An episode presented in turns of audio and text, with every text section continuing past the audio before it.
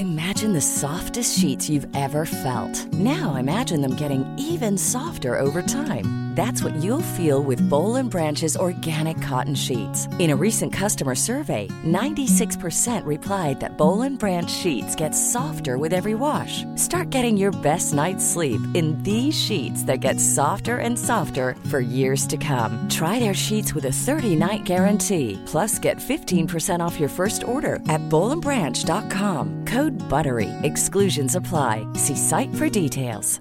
Hey, it's Paige DeSorbo from Giggly Squad. High quality fashion without the price tag. Say hello to Quince.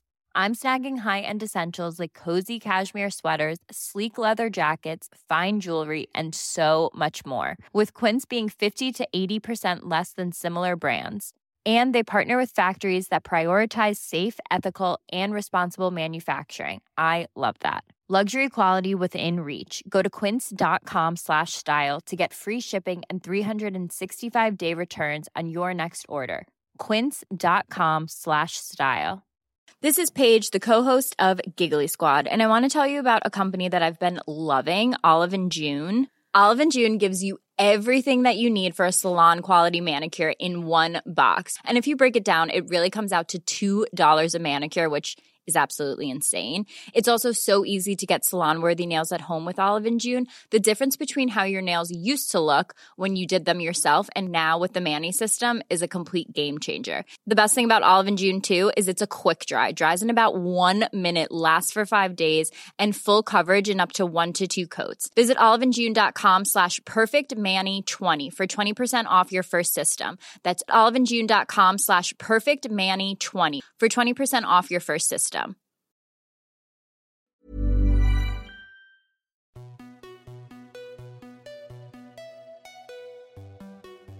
Bonjour à toutes et tous et bienvenue dans le podcast Parents informés. Je suis Charline, la créatrice de ce podcast qui a pour vocation d'offrir aux parents et futurs parents de l'information sur la grossesse, la petite enfance et l'enfance sous forme de conversations détendues avec des professionnels. Merci à vous tous qui écoutez ce podcast. Merci aussi pour vos messages. Si vous aimez ce podcast, abonnez-vous sur votre plateforme d'écoute, mettez 5 étoiles, partagez-le sur les réseaux sociaux at parents informés et laissez-moi un commentaire. J'adore les recevoir. Parlez-en également autour de vous. C'est très important pour que je puisse questionner de plus en plus de professionnels et que je puisse vous partager leurs réponses. Vous pouvez retrouver tous les épisodes ainsi que leurs notes classées par âge et par catégorie sur le site internet www.parentsinformés.fr. Enfin, si vous souhaitez recevoir un email de notification à la sortie de chaque épisode, écrivez-moi à parentsinformés@gmail.com. Je vous mettrai cette adresse dans les notes de l'épisode disponible sur chaque plateforme d'écoute. Dans l'épisode précédent, nous parlions du doudou. Et pour ce cinquième épisode, nous abordons le sujet encore plus complexe selon moi de la sucette et du pouce. Nous retrouvons Manon Lebert, éducatrice de jeunes enfants dans une structure collective inclusive pour enfants en situation de handicap et enfants de la ville. Elle est également la fondatrice de Educ at Home, société à travers laquelle elle propose du coaching personnalisé de soutien à la parentalité. Avec elle, nous allons tout d'abord comprendre pourquoi nos enfants ont parfois, souvent, besoin de la sucette et du doudou.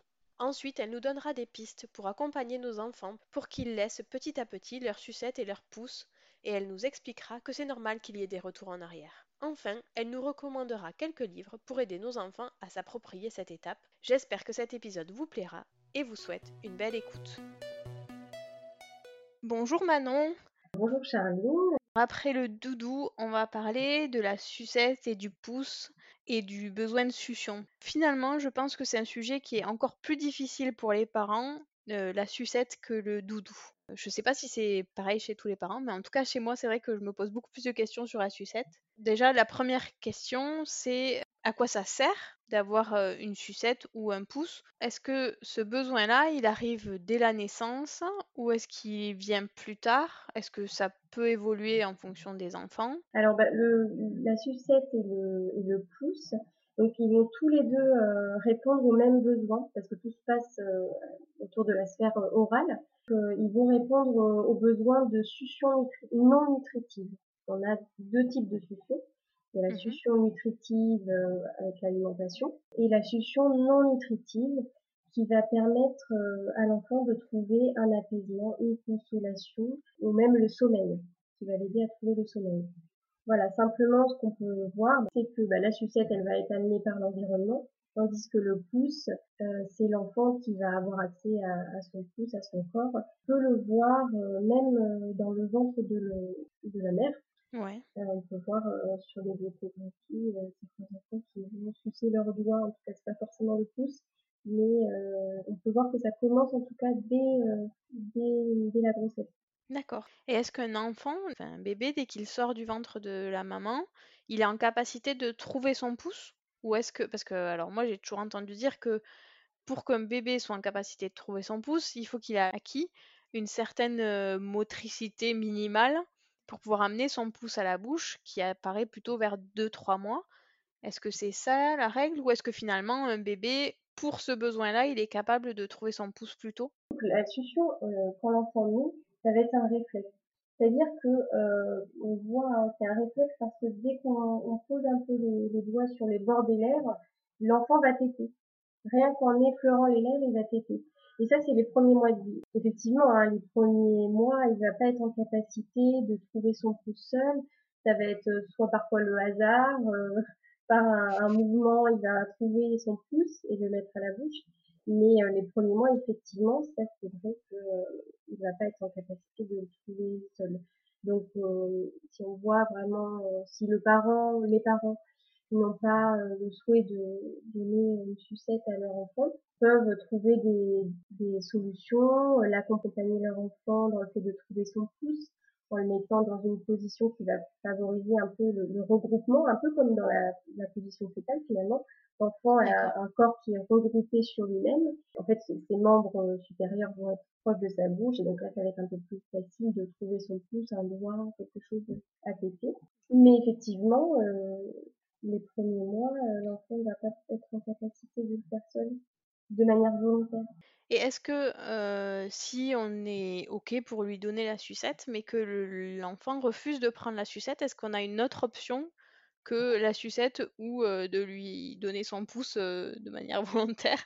Déjà, la première étape, c'est de voir si c'est vraiment le besoin, son besoin du moment.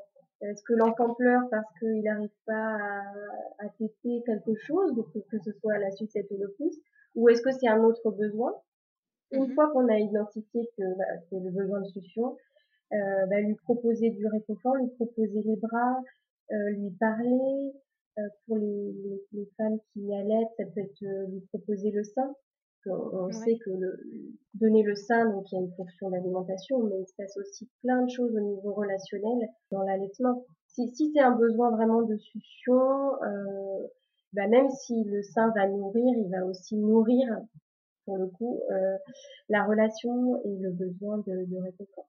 Ça peut être aussi euh, la forme de la sucette qui ne convient pas à l'enfant parce que euh, il y a différentes formes qui existent et suivant euh, l'embout de la sucette, elle peut être trop grosse pour la bouche de l'enfant, il peut y avoir un positionnement qui se fait mal, donc l'enfant le rejette et il n'est pas satisfait. Et quels sont les avantages et les inconvénients de la sucette et du pouce? Est-ce que par exemple par rapport aux dents, il y a un avantage à l'un ou à l'autre? Alors il y a, il y a pas mal d'avantages et d'inconvénients. Au final, euh, pour la sucette, on voit, alors c'est un peu plus euh, médical, mais euh, il y a quand même des avantages pour les enfants qui ont des reflux. Euh, parce que c'est une situation, en fait, l'enfant pleure beaucoup, le diagnostic peut être long à, être posé sur les reflux pour les enfants. Mmh Donc, ce qui fait que bah, les, parents sont dans des situations vraiment inconfortables avec beaucoup de pleurs de leur enfant. Et en fait, euh, on s'est aperçu que les sucettes pouvaient soulager les reflux parce qu'il y a de la salivation qui est stimulée et donc ça, ça aide euh, par rapport à ce problème-là. Ça ne le résout pas, mais en tout cas, ça aide. Ok. Euh, il y a aussi, ça a été démontré que la sucette prévient la mort inattendue du nourrisson. Pour les parents qui sont vraiment anxieux par rapport à ça, bon voilà, ça peut être un, l'avantage qui va peser euh, dans le choix. Et après, au niveau des inconvénients, c'est vrai que la sucette, bah, faut la remplacer régulièrement. On peut la perdre.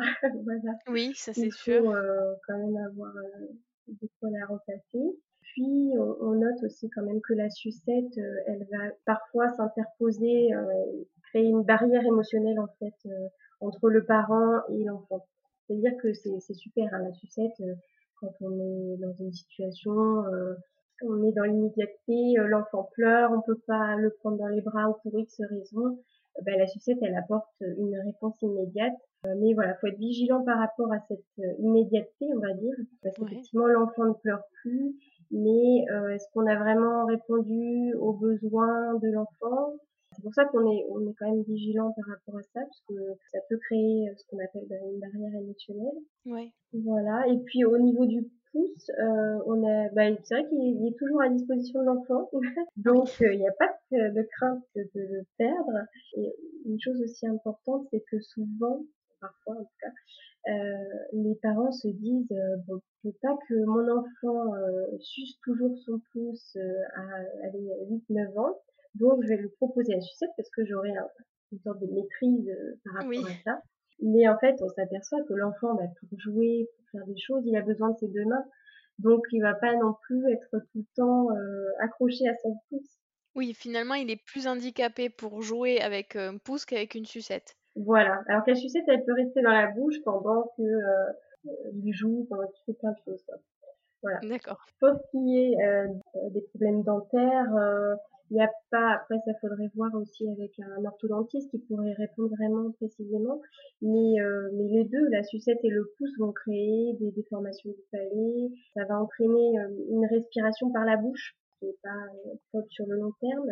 La sucette et le pouce, les deux vont créer ces problèmes-là. Ok, ça marche. Alors moi j'ai déjà entendu dire certains pédiatres que le besoin de succion s'estompe à 6 mois est-ce que c'est vrai et est-ce que c'est vrai pour tous les enfants? Tout à l'heure, en fait, euh, on a vu que les, premiers, premiers besoins de succion sont des réflexes. Et donc, mm. on estime que plus, à six mois, c'est plus un, réflexe, mais c'est plutôt un besoin de réconfort. Ok. Voilà.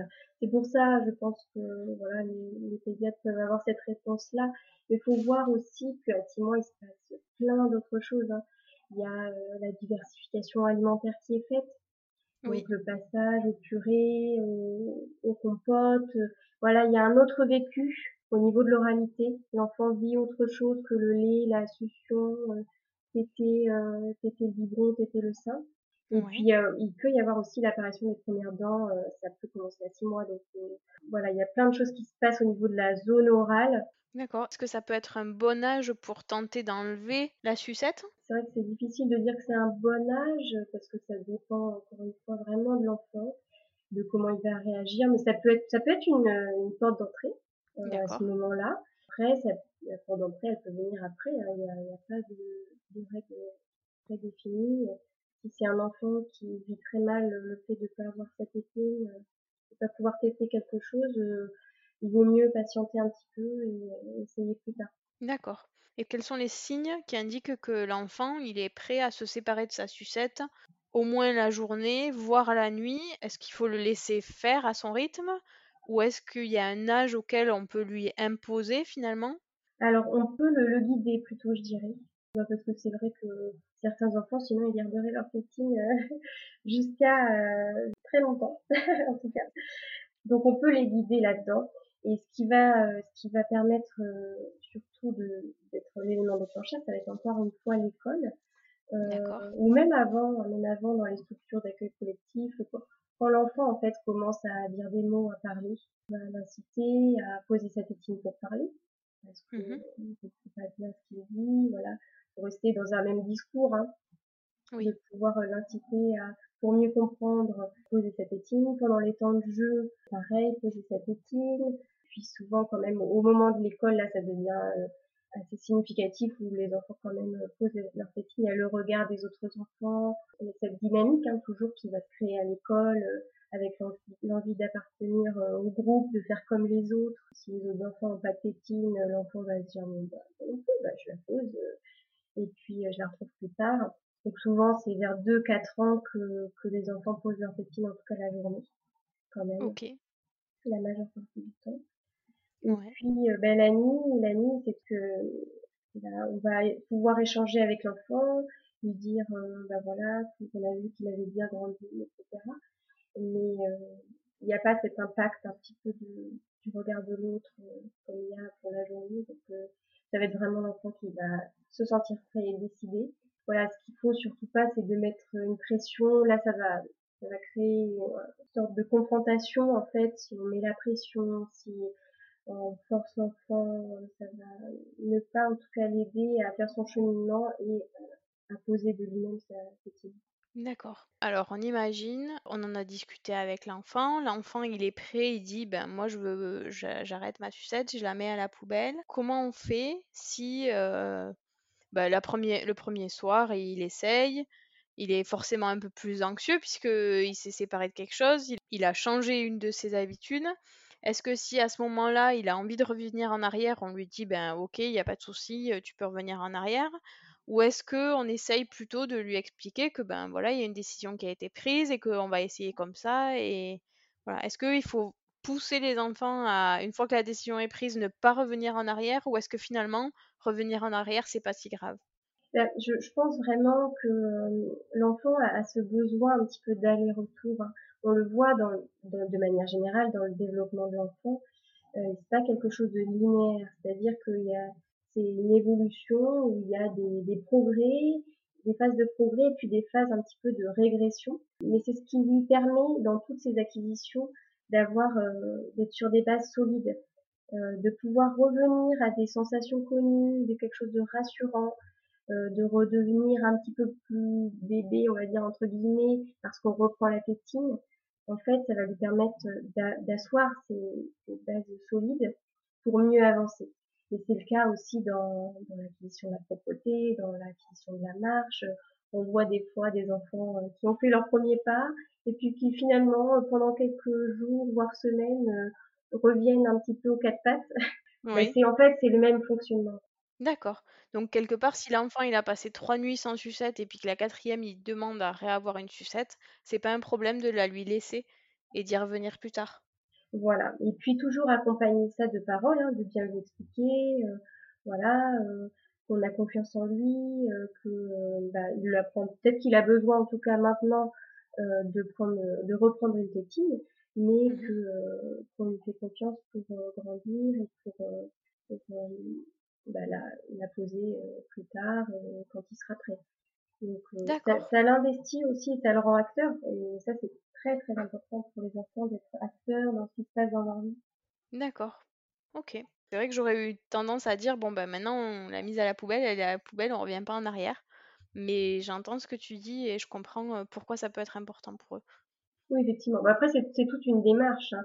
Il, y a, il y a certains témoignages de parents qui, qui nous disent, ben voilà, euh, nous, euh, on a jeté la tétine, et puis finalement, ça s'est très bien passé. C'était presque du jour au lendemain et euh, l'enfant l'a accepté, mais parce que c'était c'était clair, c'était clair dans la tête du parent, dans la tête de l'enfant, ils étaient prêts pour ça et ça a très bien marché. Et après, pour d'autres enfants, c'est un peu plus compliqué, donc bah, il faut savoir s'adapter et, répondre aux besoins euh, momentanés de l'enfant. Ok, ça marche. Et est-ce que si l'enfant remplace euh, la sucette par autre chose, comme par le pouce ou par la succion du doudou, est-ce que c'est un signe qu'il faut lui redonner la sucette ou est-ce que finalement s'il trouve une autre façon de faire, il faut le laisser faire avec cette nouvelle façon? Non, voilà, faut le, laisser faire. S'il a trouvé cette alternative-là qui lui convient en plus, c'est super quoi. Parce que il a trouvé autre chose pour répondre à son besoin. Après, faut voir effectivement si c'est sucer son doudou. Après, faut parce que certains parents ça va poser problème parce que la question de l'hygiène ou des, choses comme ça. Euh, mais on, peut toujours trouver une alternative et si en plus c'est l'enfant qui la trouve, c'est super. En parlant d'hygiène, est-ce que par rapport aux sucettes, il y a des choses auxquelles il faut faire attention en particulier? Comme il faut la renouveler en fait euh, régulièrement, il faut surtout être vigilant à ce qu'elle ne soit pas déchirée, craquelée. D'accord. C'est surtout voilà pour la sécurité très important. Euh, si elle commence à être fissurée, euh, c'est vraiment dangereux pour l'enfant. Il y a des risques qu'il l'avale ou s'étouffe avec. Voilà, donc être vigilant par rapport à ça. Et puis l'hygiène, euh, bah voilà, la nettoyer. après, bon, je sais bien que c'est pas forcément évident parce que une fois que la piscine est tombée par terre, elle est vite dans la bouche de l'enfant.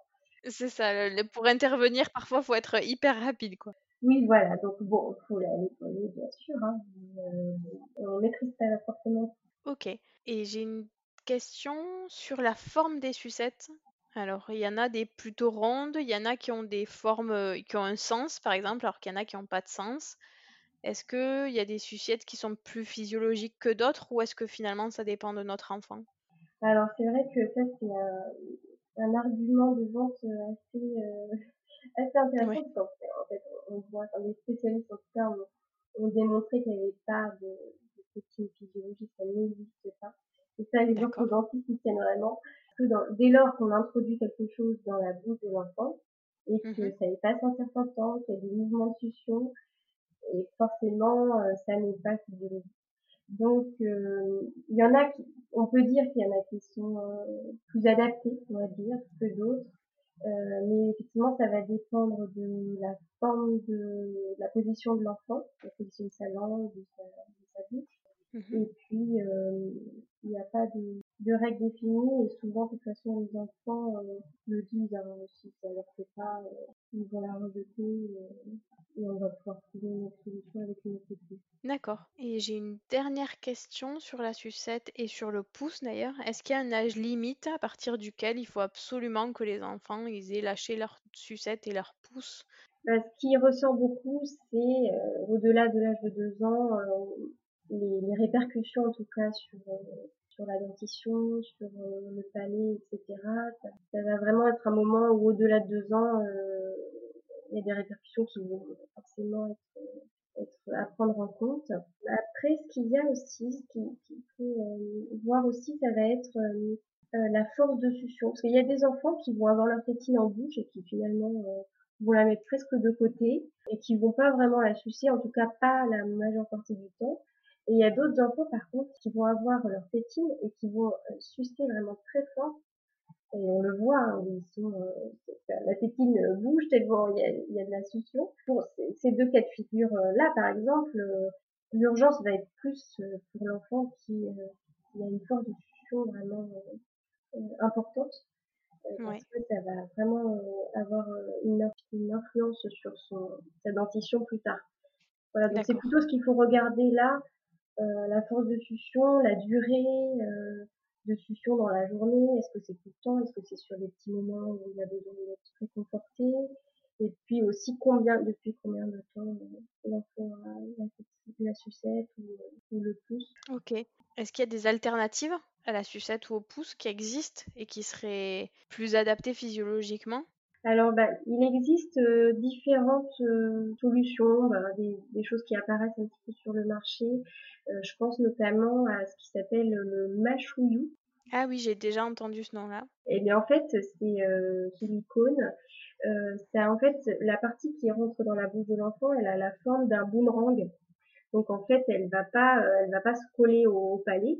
Elle suit la- l'alignement des dents. D'accord. Voilà, et donc, mais ça, c'est c'est à appréhender vraiment comme un- une transition, parce que euh, même euh, les orthodontistes euh, aussi diront que euh, ce, ce type de, de proposition, comme le mâchouillou, ça n'est pas non plus physiologique, parce qu'encore une fois, on introduit quelque chose dans la bouche de l'enfant, donc vraiment, c'est à appréhender comme quelque chose de, de transitionnel, où on va expliquer à l'enfant, ben voilà, que pour euh, qu'il puisse se détacher de son pouce ou de la sucette, on va lui proposer ça. Il faut aussi amener toujours les choses de manière sympathique et ludique pour euh, que ça puisse être accepté. Mais de toute façon, on introduit quand même quelque chose dans la bouche de l'enfant. On peut aussi euh, essayer de trouver des solutions avec l'enfant parce que pour les plus grands, ils vont on peut être étonné parfois de ce qu'ils vont pouvoir euh, trouver comme solution pour arrêter de prendre leur pouce. Des fois, ça va être de dessiner un petit bonhomme euh, sur leur pouce et de dire, bah voilà, à la fin de la journée, il faut qu'on voit toujours le petit bonhomme. Ouais. voilà, enfin des fois, ils peuvent avoir des idées vraiment euh, surprenantes ou intéressantes. Donc Mmh, d'accord. euh, pourquoi pas leur demander aussi. OK, ça marche. Oui, parce que finalement, la sucette, quand ils prennent la décision d'arrêter, ben, eh, on peut la mettre de côté ou la mettre à la poubelle et finalement la tentation est moins grande que sur le pouce, j'imagine, où, où on l'a toujours avec soi et où du coup c'est quand même plus facile d'y retourner dès qu'on a un petit coup de mou, entre guillemets. Voilà, oui. Effectivement, moi je me souviens que personnellement j'ai sucé mon pouce et j'ai sucé mon pouce jusqu'à l'âge de 6 ans et le jour de mes 6 ans j'ai dit bon ben aujourd'hui j'arrête de sucer mon pouce Ça a très bien marché la journée, mais la nuit, j'ai sucé mon pouce jusqu'à 11-12 ans, je pense. Et j'ai fini par mettre des poupées de plâtre sur mon pouce parce que c'était le seul truc que je ne pouvais pas sucer quand mon pouce avait du plâtre dessus, quoi. Parce que j'avais testé le sparadrap, tout ça, ça marchait pas du tout. On avait fabriqué une poupée à la forme de mon pouce et tous les soirs, je mettais ma poupée de plâtre pour pas sucer mon pouce la nuit. bon, en tout cas, tu avais trouvé la solution pour la journée. C'est euh, intéressant parce que du coup, tu as décidé de toi-même d'arrêter euh, le pouce. Et effectivement, on voit que c'est difficile de, de, faire tout d'un coup. Euh, oui, c'est ça. Il faut procéder hein, quand même par étapes. la journée, la nuit, c'est quand même pas la même difficulté. Donc procéder par étapes. Après, ce que je propose euh, pour compléter, ce que je propose euh, parfois aux parents, c'est pour euh, l'usage de surtout de la tétine parce que quand même ça prend, enfin de, la sucette pardon, ça prend quand même une, une, une, place, ça couvre une partie quand même du visage de l'enfant. Oui. C'est de faire des petits jeux devant le miroir, surtout pour les enfants qui commencent à découvrir leur corps, qui sont un peu dans cette étape-là de faire des jeux de miroir, de poser la tétine un instant avec euh, son papa et sa maman pour euh, faire des grimaces devant le miroir, euh, regarder son corps, regarder ses dents si on en a, des choses comme ça en étant accompagné. Ça peut être facilité en tout cas des petits moments de jeu sans, sans la, la sucette. D'accord. On peut aussi faire la boîte, comme pour le doudou, on peut créer une, petite boîte jolie, colorée, comme l'enfant en a envie pour poser la tétine et euh, la reprendre quand on en a vraiment besoin. D'accord. Ok. Puis il existe aussi beaucoup de livres maintenant sur le sujet. C'est vrai que le support plutôt de livres, c'est intéressant parce que on peut euh, le lire avec l'enfant, le laisser à sa disposition. Le support livre euh, est vraiment super parce que l'enfant va s'approprier l'histoire ou pas, hein, en tout cas, mais il va avoir cette possibilité de, de s'approprier l'histoire, de s'identifier à des personnages. Ça peut vraiment euh, laisser une petite, petite graine dans la tête de l'enfant qui va germer et, et, aboutir à quelque chose par la suite. D'accord. Est-ce que tu as une idée en tête d'un livre qui, toi, te semble particulièrement adapté? Bah, Il y a le livre La tétine de Nina, qui est vraiment très apprécié c'est pas mal. Et puis il y en a marre des tototes, c'est du docteur euh, Catherine Dolto, celui-là. D'accord. Voilà, qui sont intéressants, mais il en existe plein vraiment sur le sujet. Ok, merci pour les conseils et les recommandations. Ben, je t'en prie, c'était un plaisir de pouvoir échanger avec toi sur ce sujet. Et puis merci beaucoup pour toutes les informations. Je vais donc aller rendre la sucette à ma fille qui me la réclame depuis deux jours et que je lui dis non, on reviendra pas en arrière. Cet épisode touche à sa fin. J'espère qu'il vous a plu. Si c'est le cas, parlez-en autour de vous, à vos amis qui pourraient être intéressés et sur vos réseaux sociaux. Je vous mets dans les notes de l'épisode la référence complète des livres qu'a cité Manon. Si vous souhaitez en savoir plus sur l'accompagnement qu'elle propose, je vous mets également dans les notes le lien vers son site internet. Elle y tient également un blog avec de nombreux articles sur la parentalité. Rendez-vous au prochain épisode et d'ici là, prenez soin de vous.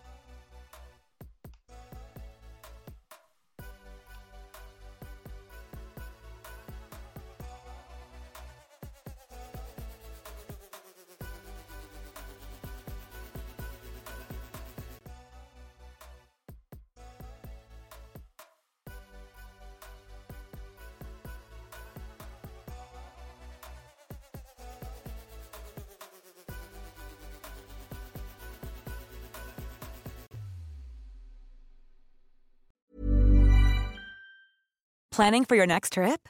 Elevate your travel style with Quince. Quince has all the jet setting essentials you'll want for your next getaway, like European linen, premium luggage options, buttery soft Italian leather bags, and so much more. And is all priced at 50 to 80% less than similar brands. Plus, Quince only works with factories that use safe and ethical manufacturing practices. Pack your bags with high-quality essentials you'll be wearing for vacations to come with Quince. Go to quince.com/pack for free shipping and 365-day returns. Imagine the softest sheets you've ever felt. Now imagine them getting even softer over time That's what you'll feel with Bowl and Branch's organic cotton sheets. In a recent customer survey, 96% replied that Bowl and Branch sheets get softer with every wash. Start getting your best night's sleep in these sheets that get softer and softer for years to come. Try their sheets with a 30-night guarantee. Plus, get 15% off your first order at bowlandbranch.com. Code BUTTERY. Exclusions apply. See site for details. Hi, I'm Daniel, founder of Pretty Litter. Did you know cats tend to hide symptoms of sickness and pain? I learned this the hard way after losing my cat, Gingy. So I created Pretty Litter, a health monitoring litter that helps detect early signs of illness by changing colors, saving you money and potentially your cat's life. Pretty Litter is veterinarian developed, and it's the easiest way to keep tabs on your fur baby's health right at home. Go to prettylitter.com and use code ACAST for 20% off your first order and a free cat toy. Terms and conditions apply. See site for details.